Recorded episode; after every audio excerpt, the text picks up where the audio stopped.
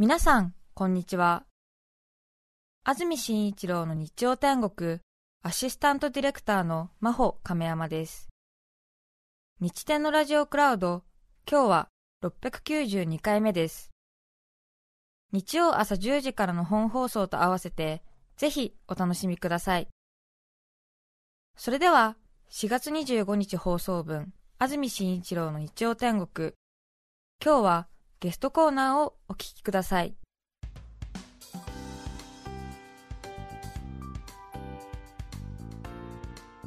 それでは今日のゲストです漫画家文筆家山崎まりさんですおはようございますおはようございます。よろしくお願いします。よろしくお願いします。よろしくお願いします笑っちゃいました。ごめんなさい。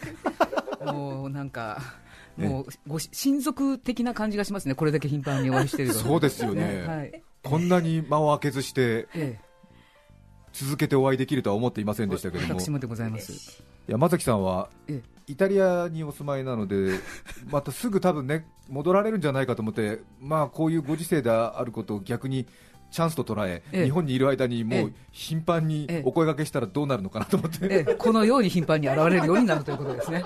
本当に。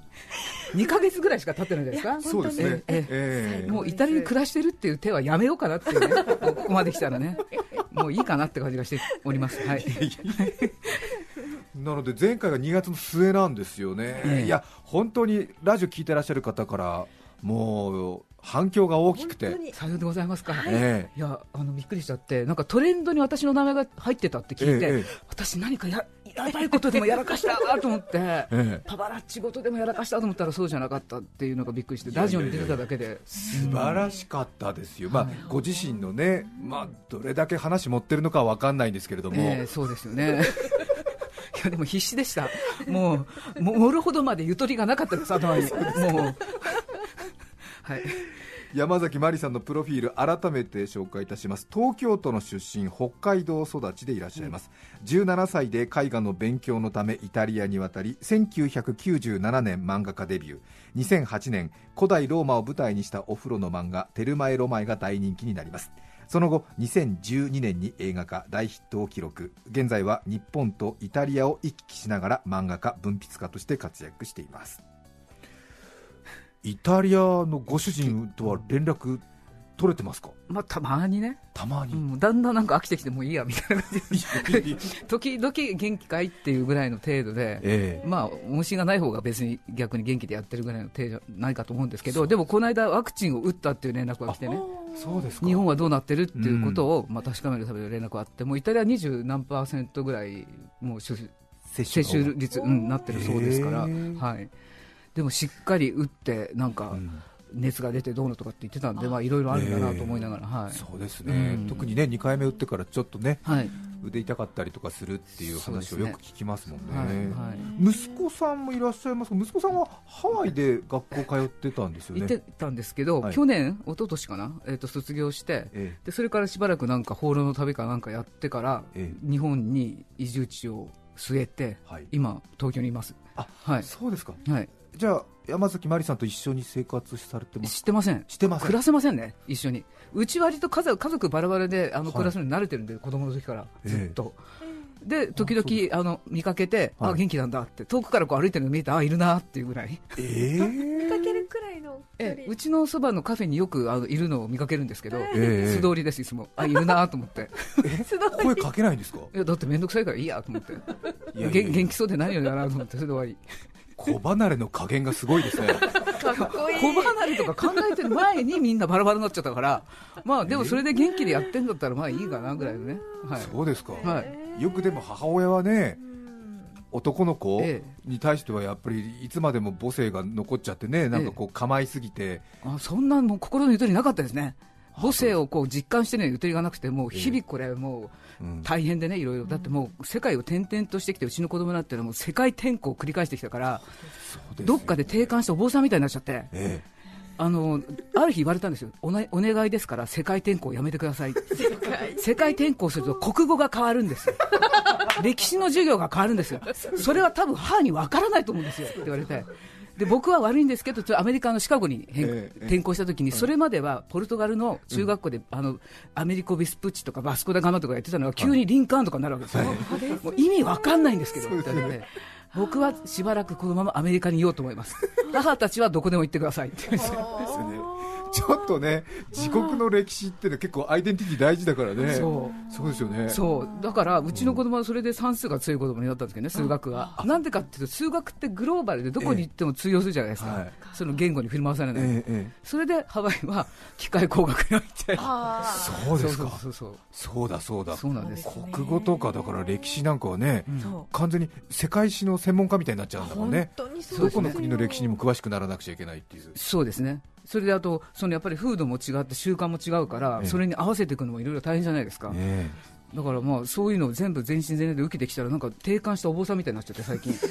うん。なんか私が喋ってると母それは承認欲求の表れだよって厳しくはい呈されることがありますねいろいろ、心理カウンセラーみたいなっちゃう理カウンセラーみたいになってますよこの慌ただしく動く母を見ながらね じーっと傍らでなかなかだから一緒に住まなくていいんです。よ、はい。いいですねすごいな。自分の息子を近所のカフェで見かけて声をかけずにすれ違うっていう。ね猫ちゃん猫ちゃんみたいです。ねいるな。そう。地域猫地域猫って言うんでしたっけ？同じ。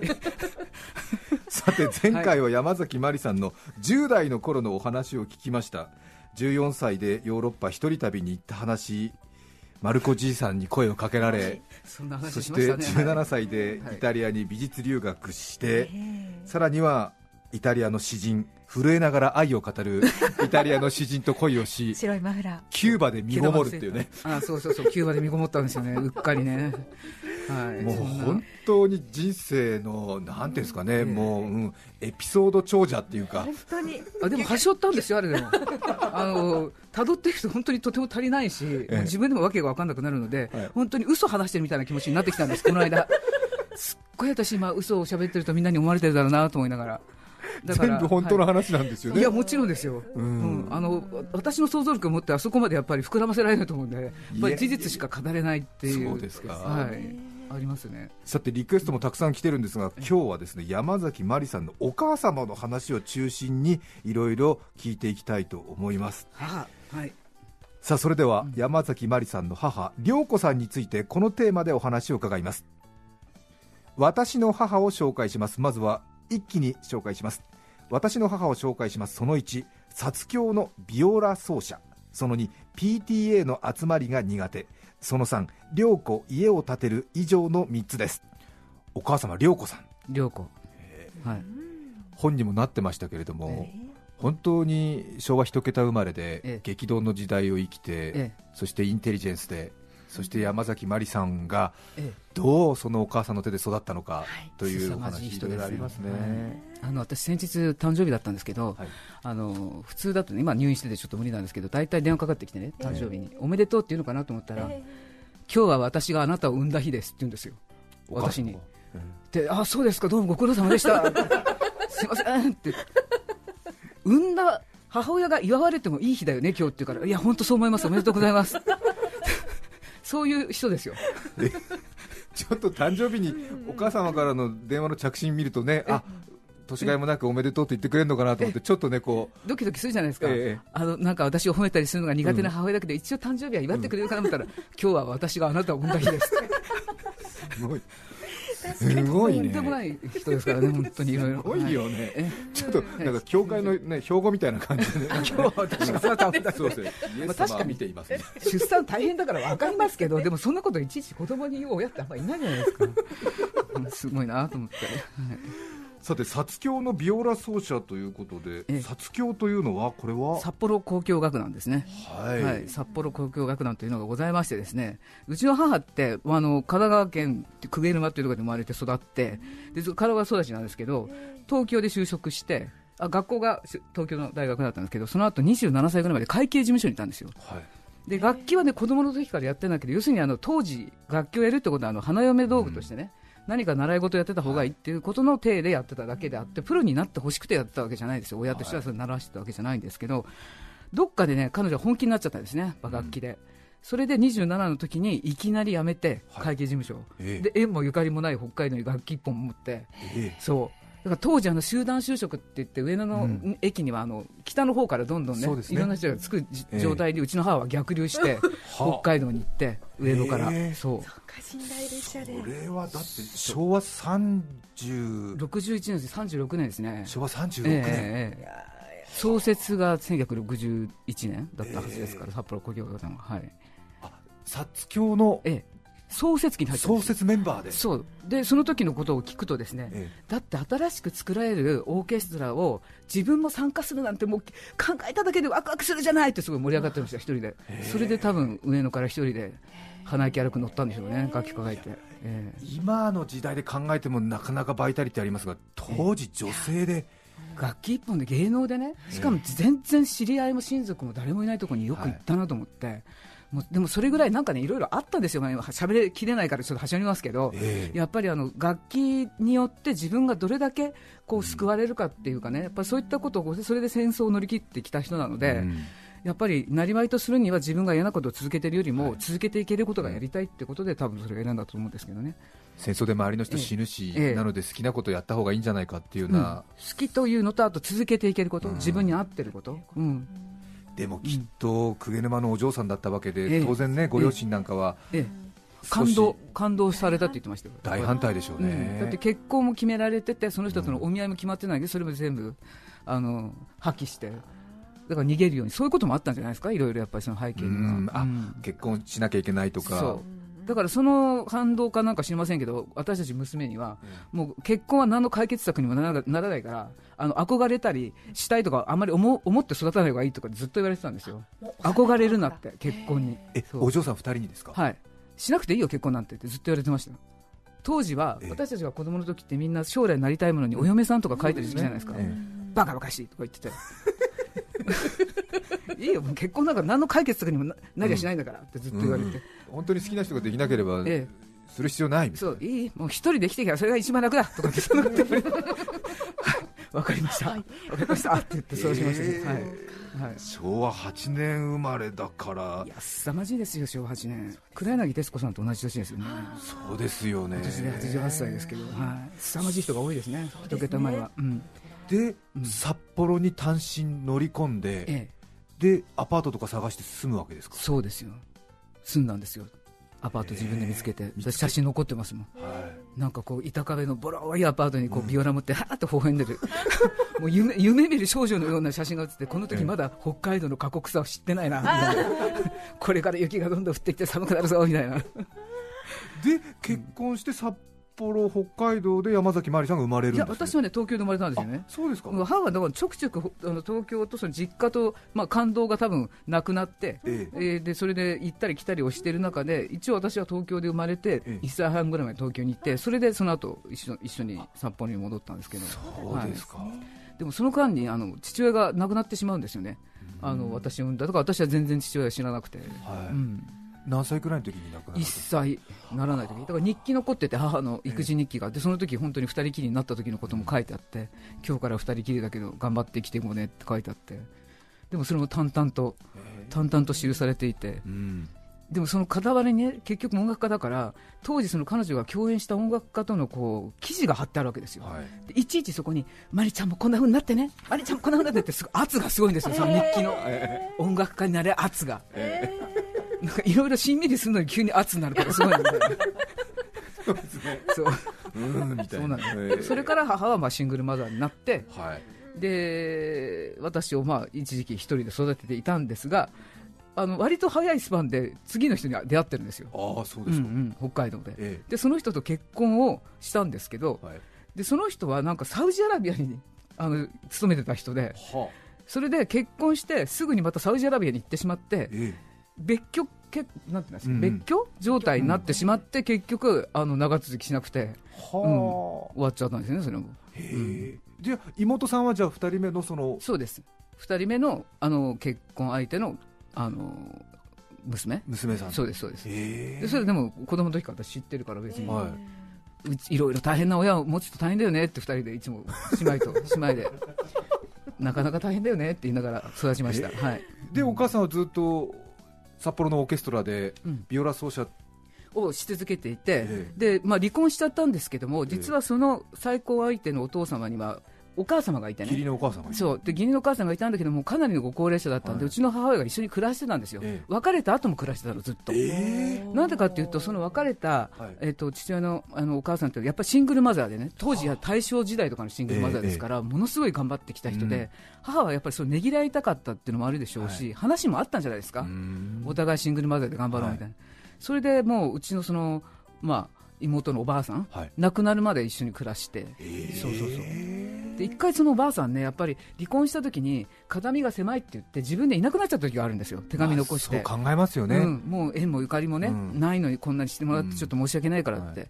でもある日手紙がねいつ届いて、えでそこに本当にまた雨に打たれてねこうん。うはがきが、はい。インクがにじんだ字で、ええまた皆さんと暮らしたいって書いてあったの、え？えそれを見た時に母が、ちょっと探しに行くよって言って私と妹を 当時運転したしていたカローラのクラウンのリアシートにバンって乗っけて、えそれであの道央のとある町までええ探しに行って、はい。でおばあさん見つけて連れて帰ってきて、そう。で最後まで一緒にいたんです。もうなんか。やることなすことも本当そのもう定型外っていうかでもねあのおばあさんやっぱ亡くなるまではやっぱうちの母にずっと感謝してて、えちょっとこう地方が進んじゃって私たちのこと忘れたんだけどうちの母のことだけはずっと分かってて最後にもあありがとうって言ってうちの母もうちの母もあのこちらこそありがとうって言って。そうですはい、やっぱり戦争の混乱期を、うん、女性一人で生きるっていうのはどれだけ大変かっていうのを身をもって知ってたんでなんとなくそのそうです共有する仲間ええ共闘する仲間の意識があったのかもしれないですね。そう血のつながりとかはねそれは二の次三の次でいいんだっていう意識ですね。やっぱり激励し合えて一緒に、まあ、強くたくましく生きていけるかどうかっていうのが一番大事だったと思うんで、それをだから山崎まりさんと妹さんが間近で見せられてるわけですよね。そうです。そうリアシートで見てるわけですよ。リアシートですのもうあのドラマを一つね見せてもらったわけですよ。もう本当このこういう人がうちにいるっていうのはなかなか大変なもんだなってこっちはもう監督と助監督みたいな感じでいるわけですよ。もう凄まじいですからうちの母は本当にやることなすこともういろんな捨て猫捨て犬をどんどん連れてくるしね家に。飼っちゃいけないんだよ団地だからって言ってもだってしょうがないじゃないかわいそうでって言って飼うんですよ無理やり。団地じゃ飼ってダメだって子供たちが言うんですよね。そうですよ。団地だから禁止されてるんだよ犬って。だってかわいそうじゃんもう捨てられてこんな親がいなくてって言って無理やりねそれで飼うんですよその犬を。なんでその理屈通るんですか？で絶対怒られると思ったら、それがちゃんとね、あの市役所に行って、認めてもらったってわけ、うちはこの子供二人で留守番でね、物騒だから、泥棒よけに飼っていいかって言ったら、よくなったってわけですよ、なるほど。やるなーっていうね、やり手だなって、本当ですね。防犯上の理由で、はい、やむにやまれず犬飼いますみたいな、ええ。だけじゃなくて、猫とかもいっぱい飼ってますよ山のような動物がうちを出入りしてましたけどね、いやすごかったです。子供ながらにでも分かるからリアシートでそれをちょっとね、うん。見てなんて言葉かけるんだろうとか黙ってた方がいいのかなとか。だから母親らしいことしようとするんだけど、ええええ。ある時やめてって言ったのがね、お弁当作ってくれるんだけど、はい。お弁当箱の中に食パンぎゅって入ってるんですよ。こうぎゅって入ってて、ええそれで普通の子はこうお弁当パカッて開けるとみんな彩り鮮やかな素敵なお弁当じゃないですか、私だけ白いんですよ、カッてまた箱箱を閉めちゃう、つい衝動的に、恥ずかしくて。今見たものは何だろうみたいな。今私が見たものは一体何？残像で理解でも 開けるとバターと砂糖がこう一緒になった食パンがあって母に言わせると戦争時代はごちそうだったと、なんでこんな美味しいものあんた分かんないの？よってすごい怒られるわけですよ。分かりましたよ。じゃあ今度から弁当は私が作りますって言って私が弁当作る。小3ぐらいから弁当自分で作ってます。はい、はい、でもオーケストラの団員だったらコンサートや練習でほとんど家開けてるわけだからそうですね。妹さんと二人で留守番して。ええ、だからもう夜まで本当に大人の番組見放題、テレビで、もうあの大橋巨泉さんのやつとかね、こういろいろ裸のお姉さん出てくるのとか見放題、はい、で母が来るとパッ消してみたいな、ええ。寝てる手を取るみたいな、早熟でした、だからいろいろ、演奏会とかには一緒に連れてかれないもちろん、だからそういうやっぱり心配事が母にはあったんですよ、ええ。この子たちってあ私がいない間何してるのかしらええみたいなのがあって、時々コンサート会場に連れて行かれて、はい。そういう時では自分たちが演奏している、まあ、ステージの目の前の席の一番端っこに私と妹座らせられるんですよ。あ前の方に？一番前に、ええ。なんでかというと監視が行くから母の目のね。ステージ上からお母さん見て見えるんですよ。で楽しい曲やるときはいいですよ、ウキウキするな、はい。時々ね、すごい前衛的なね、シベリウスとかショスタコービッチとかね、メシアンとかも分かります、なんかすっごい曲やるときあるの。ちょっとソビエト系の。ソビエト系のわけわかんない前衛曲。でそういう時私も妹ももじもじもじもじもう。なんかこうひっくり返ってみたりとかするじゃないですか。ですするとねすごい眼圧を感じるんですよ。はっ！て見たらステージ上の母が楽器弾きながら一人だけ指揮を見ないで私たちを睨んでるんですよ。やばいやばいやばい。母、式見てない、やばいって言って、これで間違えたらオーケストラやめさせるよって言って、それで私と妹はいつもその音楽を黙って、固まって聴くという、そういうあの習慣を身につけたんです。我慢して最後まで。2時間ぐらい。いやいや山崎まりさんと妹さんもすごいけどお母さんもすごいですよね。怖いんですもの、そのステージ上から楽器弾きながら、絶対もう間違えて弾いてると思う眼差しで見てる感じがね、でもあの時はやっぱね、身につけたことがあってね、その曲を聴きながら、いろんなことを妄想するわけですよ、むもうこの退屈な時間をどう過ごそうか、この曲はきっとこういうことで、ああいうことでっていうふうに物物語を考えてるうちに、それが今の漫画家の私に役に立ってて。今も音楽を聴いてると自然にお話が浮かんでくるっていう。そうそう。役に立ったんですよ意外に。この時間を何とかして違うこうなんか世界にトリップさせるためのなんかそうですこそうです。つまらないことを詰まることにするってね。そう。そういうスキルをもう小学校の低学年から身につけることができた、まあ、まさか母はそれ意図してそうやってたわけじゃないんですけど。ね。はいはい、そうなんですさて今日は漫画家文筆家山崎まりさんにお話を聞いています、はい。私の母涼子を紹介します。2つ目は PTA の集まりが苦手。まあなんせ苦手でしたね。うん。まあ大体ねこういうところに来れる人じゃなかったんでめったに。だからそれこそさっき言ってたその一緒に住んでた春さんとおばあさんがね現れたりするんだけどだから集合写真は大体春さんが写ってるか、えでも時々母写ってるんですけど、変にね目立つんですよ。あのね多分そういうつもり本人ないんですけど他のお母さんたちと様子違いすぎて逆に来るとねちょっと困る。ううん。んそうか空気感とか佇まいがやっぱりきっと全然違うんでしょうね。当時の北海道でだって神奈川のお嬢さんで札幌交響楽団ビオラ奏者だから浮いちゃいますよね。でそれでねそういうその神奈川から来たお嬢様でビオラ奏者って言ってなんかこう素敵ななんとはい。かクラシック奏者みたいな想像するじゃないですか。母ね、なんかあの、なんていうんですか、70年代のフラワーチルドレンみたいな格好してくるんですよ。なんかこう、あの、メキシカンなポンチョみたいなのに髪の毛爆発してるし、もう見るからに怪しい、あの人何みたいな、大体どこの国籍の人っていう感じで来るんですよ。ヒヒッピー的な？ヒッピー的な、もうベルボトムのなんかパンツに、あーって髪の毛爆発して、こんなでっかいサングラスかけて現れるんですよ。ビューティフルサンデー田中誠いや二さん。でもそうです。頼むから現れないでくれ頼むから人目につかないところで私を見ててくれっていう感じのそう自由。だ。自由な。もうちょっとねあれはなんかあれでしたけどでもある意味それだからこそ変わってる人がうちのクラスにいるんだ変わってる家族がいるっていうことに慣れてもらったので、まあこうなんていうか疎外されたりとかがなくてね逆に。もう完全にあの吸収された外国人一家が一ついる一人入ってんだなぐらいの感じで、はい。ああいうふうにもう、明けすけと変わってることを表しちゃった方がいいですね。こそこそするより。そうですね。うちはもういいのよ、これでっていうね。メキシカンだねよっていうあの勢いでやってもらった方がまだ、はい。そうですね、はい。みんな事業参観とか気になっちゃって後ろにいますよ、ね、みんな振り返るんですよ、いちいちいちいち、あの人誰の母さん、誰の母さんって、私は知らない人のふりを決めるっていう、いやー、はい。でも寂しいっていう感情は超越してたんですかね、まあ、お母さん一生懸命やってるから、うんお母さんも頑張ってるから私たちもそう。我慢するわっていう感じのありましたね、だから生き生きしてたんで、うん。もう毎日毎日、本当に華やき荒くやってたんで、だからあれをそ止めるわけにいかない、止めてほしいようなもうあれではなかったんで、え。自由にやらせてるみたいなね。母親がいるっていう感じじゃなくてうん。一、人なんか面白い大人がうちに強制してるっていうぐらいの勢いだったんで、そうですか。もちろん寂しいのはありましたけど、ええ。でも寂しい手を見せてやっぱり母を困らせちゃいけないなっていうのが、うん。だからありましたね。当時北海道はじゃあお母さん自分で車を運転してたんですか、はい。しかもなんかでっかいあの社長が乗ってるみたいななんか黒 黒塗りのクラウンかなんか乗っちゃってて、うわそれが市営住宅に止まってんですよ。で窓から犬や猫が出入りしてて、誰が住んでるこの家みたいなね。ええ いや待って今と違って当時のクラウンでマニュアル車だから女の人が運転してるってだけで珍しがられて。珍しがられるも何もな。んでこんなでっかい車乗ってんだよと思われるじゃないですか、そうですねで中にはトウモロコシとかじゃがいも積んで運転してるし、もうちょっと形容に尽くせない、うん。ちょっとはい、あんまり前例がない感じのね、母親だったんで。いいなあでもその黒時代の車の上にはずっとこう猫の足跡がザーってついてるみたいなね。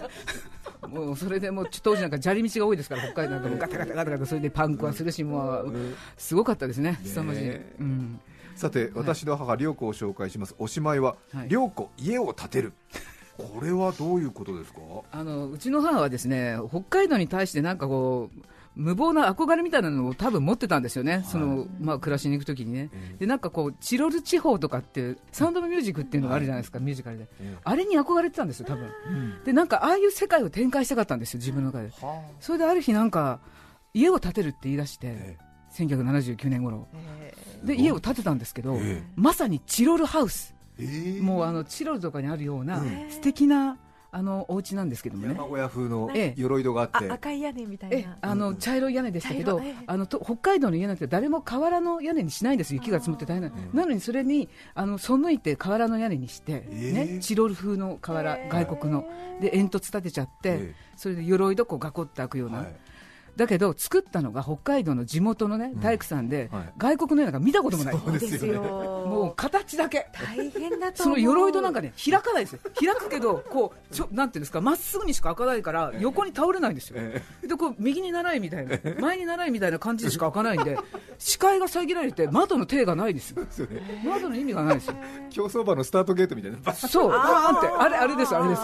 であれ開けた途端にこれどういう意味これっていうね その設計がうまくややできてないくて。無理ですよ、はい。きっと急に言われてもそうですね。ねでもほんのお金もかかったし。かかったし、ね大工さんに説明するのも大変だったしそうでなんかバラのアーチなんかつけちゃって、だけどもうバラ枯れまくってましたよね、もうですよね、もう豪雪地帯ですから、当たり前でしょって感じで、何の意味があったんだろう、バラを植えたのっていう感じで、まあでもそれは母にとっての憧れだったんで、そうそう。暖炉を作れば家中が煙だらけになるし、うん、あの煙突のレンガは外れて、あの下に起こしてくるし、はい。もういろんなことがあって、だけどあのお風呂だけはね、うん。そのうちの母が育った久米島と同じようにやっぱりヒノキので石のタイルで、はい。あのそういう純日本風にしたかったらしいんですよ。憧れがあったんですねそうです、ね。ところが真冬に入ってみたらですね、ええ。でっかいつららがね天井から下がってるんですよ、たくさん。それでもね、お湯がほとんど凍ってる、入れない、どうしてお湯が凍るんですか？凍る。それからい寒いですよ、あの凍結。凍結する。で、母、これ何かが間違ってると思う、この風呂って言って、もうガチガチ震えながら、それでこうかけ湯、かけ湯、これ、何の修行よって感じ。修験どうですか？っていう感じのお風呂だったんで、そこだけはすぐにあのリフォームし直しました。はい。やっぱり寒冷地対応の住宅にしないとダメですね。えやっぱり北海道に慣れてない人が北海道に行って建てるとああいうことになるんだなっていう、はい、大失敗でしたけど、はい。でもお母さん自分でうん。家建てるところまで行くなんて頑張りましたね。頑張りましたね、うん。まあ、別にお金貯めようと意図してたわけじゃないんでしょうけどええ、そのいろんなところであのバイオリンを教えてると、はい。もうそのじゃがいもとかうん。トウモロコシとか荒巻きだけとかいろんなものもらってくるんで、ええ。食費がかかんない、毎日じゃがいもみたいな、毎日トウモロコシみたいなね。えー。やっぱり北海道内各地にバイオリンとかビオラを教えるお弟子さんがいるんで。点々と。でそれをね車で、はい。その頃はもうクラウンをやめてタウンエースっていうバンになったんですよ今度バンだからいっぱい乗るじゃないですか、ええ。楽器もトウモロコシも、えじゃがいもも、はい。それで根室、網走、稚内、全部、北海道中をバイオリンを教えて歩くんですよ、もう裸の大将、うん。バイオリンバンみたいな、バンみたいなビオランバンみたいな、もうこの右手がはい。トラック焼け、あのうんうん こういうほら、こうやって運転する車じゃない、この直立じゃないハンドルだかだからもうあのもうトラトラック焼けしてて。右手のコートを。そうそうそう、こうこうだけ焼けてるみたいな、たいな。ただいまって言って、それであの楽器弾いて帰るみたいな、すごいですよ、昆布とかね、あのー根室のカニとかね、うん。いろんなもの積んで帰ってきましたね。それが楽しかったんでしょうね。うん、だだから北海道やめられないのよって言ってましたね。もういいわよ、ここでずっと凍結しようがなんだろうがって言ってましたよ、ずっと。え。はい凄まじかったです。そうですか、はい。い、やー本当に愉快なというか、えうん力強い。力強い。でもなんで神奈川鵠沼のお嬢さんがそんなに力強い歩みを始めるようになったんですかね？えいや、でもどこかでやっぱりこのままじゃだめだっていうのがあったんですね。でもやっぱりね、昭和一桁で、ほ戦争っていう不条理を経験してくると、何でもありだと。うちの母の口癖って、大したことじゃないわよっていうのと、あと、なんとかなるわよ。そんなことは大したことじゃないっていうのを常に言うんですよ、私がいろんな悩みを聞くと、そんなちっぽけなことで悩んでだらしないとか言われるから、何にもなもうとにかく悩み相談ができない母に、はい。全部なんとかなるわけで終わるから、そうそう。でもあれは多分昭和一桁の戦争を超えてきた人たちのやっぱ傾向じゃないかなともいうのもあるし、あとやっぱ音楽の力はい。がでかかったのかなっていう感じがして、はい、いやきっといい教育受けて昭和一桁でいろいろ見てきたし、うんで思考もあるしということで北海道で新しくえオーケストラ作るってなったら一から参加したいとかね、ええ自分の力でこう世の中を変えたいっていう、ええそういう気概がやっぱりあったんでしょうね。でも子育てに関してはどうだったかなと思いますよね。だって学校を休めって言うんですよ、私に。いいわよ、明日さ、私休みだからみんなでドライブ行こう、いい学校休んじゃえって。言って。えで、電話かけて、すみません、うちの子供たち今日学校休みますって言うから、ちょっとやめて、今日私、やりたい授業があるの。行っていい？今日図工あるんだよね、行っていい？えー、せっかく休みなのに、とかって言われるんですよ、母親に。えですよね。ええ。であんたたちがいつもしてるその川遊び、うん。ちょっと母も行きたいんだけどとかやめてくれ、ええ。母なんか川遊びししたら溺れるからって、うん。案の定流されてね、ええ。あ流されて浮き輪してましたけど、はい。浮き輪ごと、あらーって言って、どんどん飛びにしちゃって、だからやめろって言ったのになって言って、そういう母親でした、はい、はい、鍛えられる、鍛えられます、品川区ナロモンさん31歳女性の方からのリクエスト曲お聴きいただきましょう。竹内まりやさんです。純愛ラプソディ。著作権使用許諾申請をしていないため、リクエスト曲は配信できません。引き続き、ゲストコーナーをお聞きください。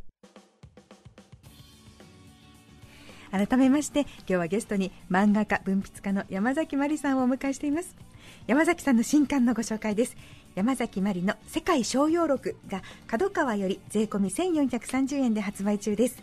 世界つれづれ見聞記今旅行には行けないからこそなおさら読みたくなる一冊です。また脳科学者中野信子さんとの共著。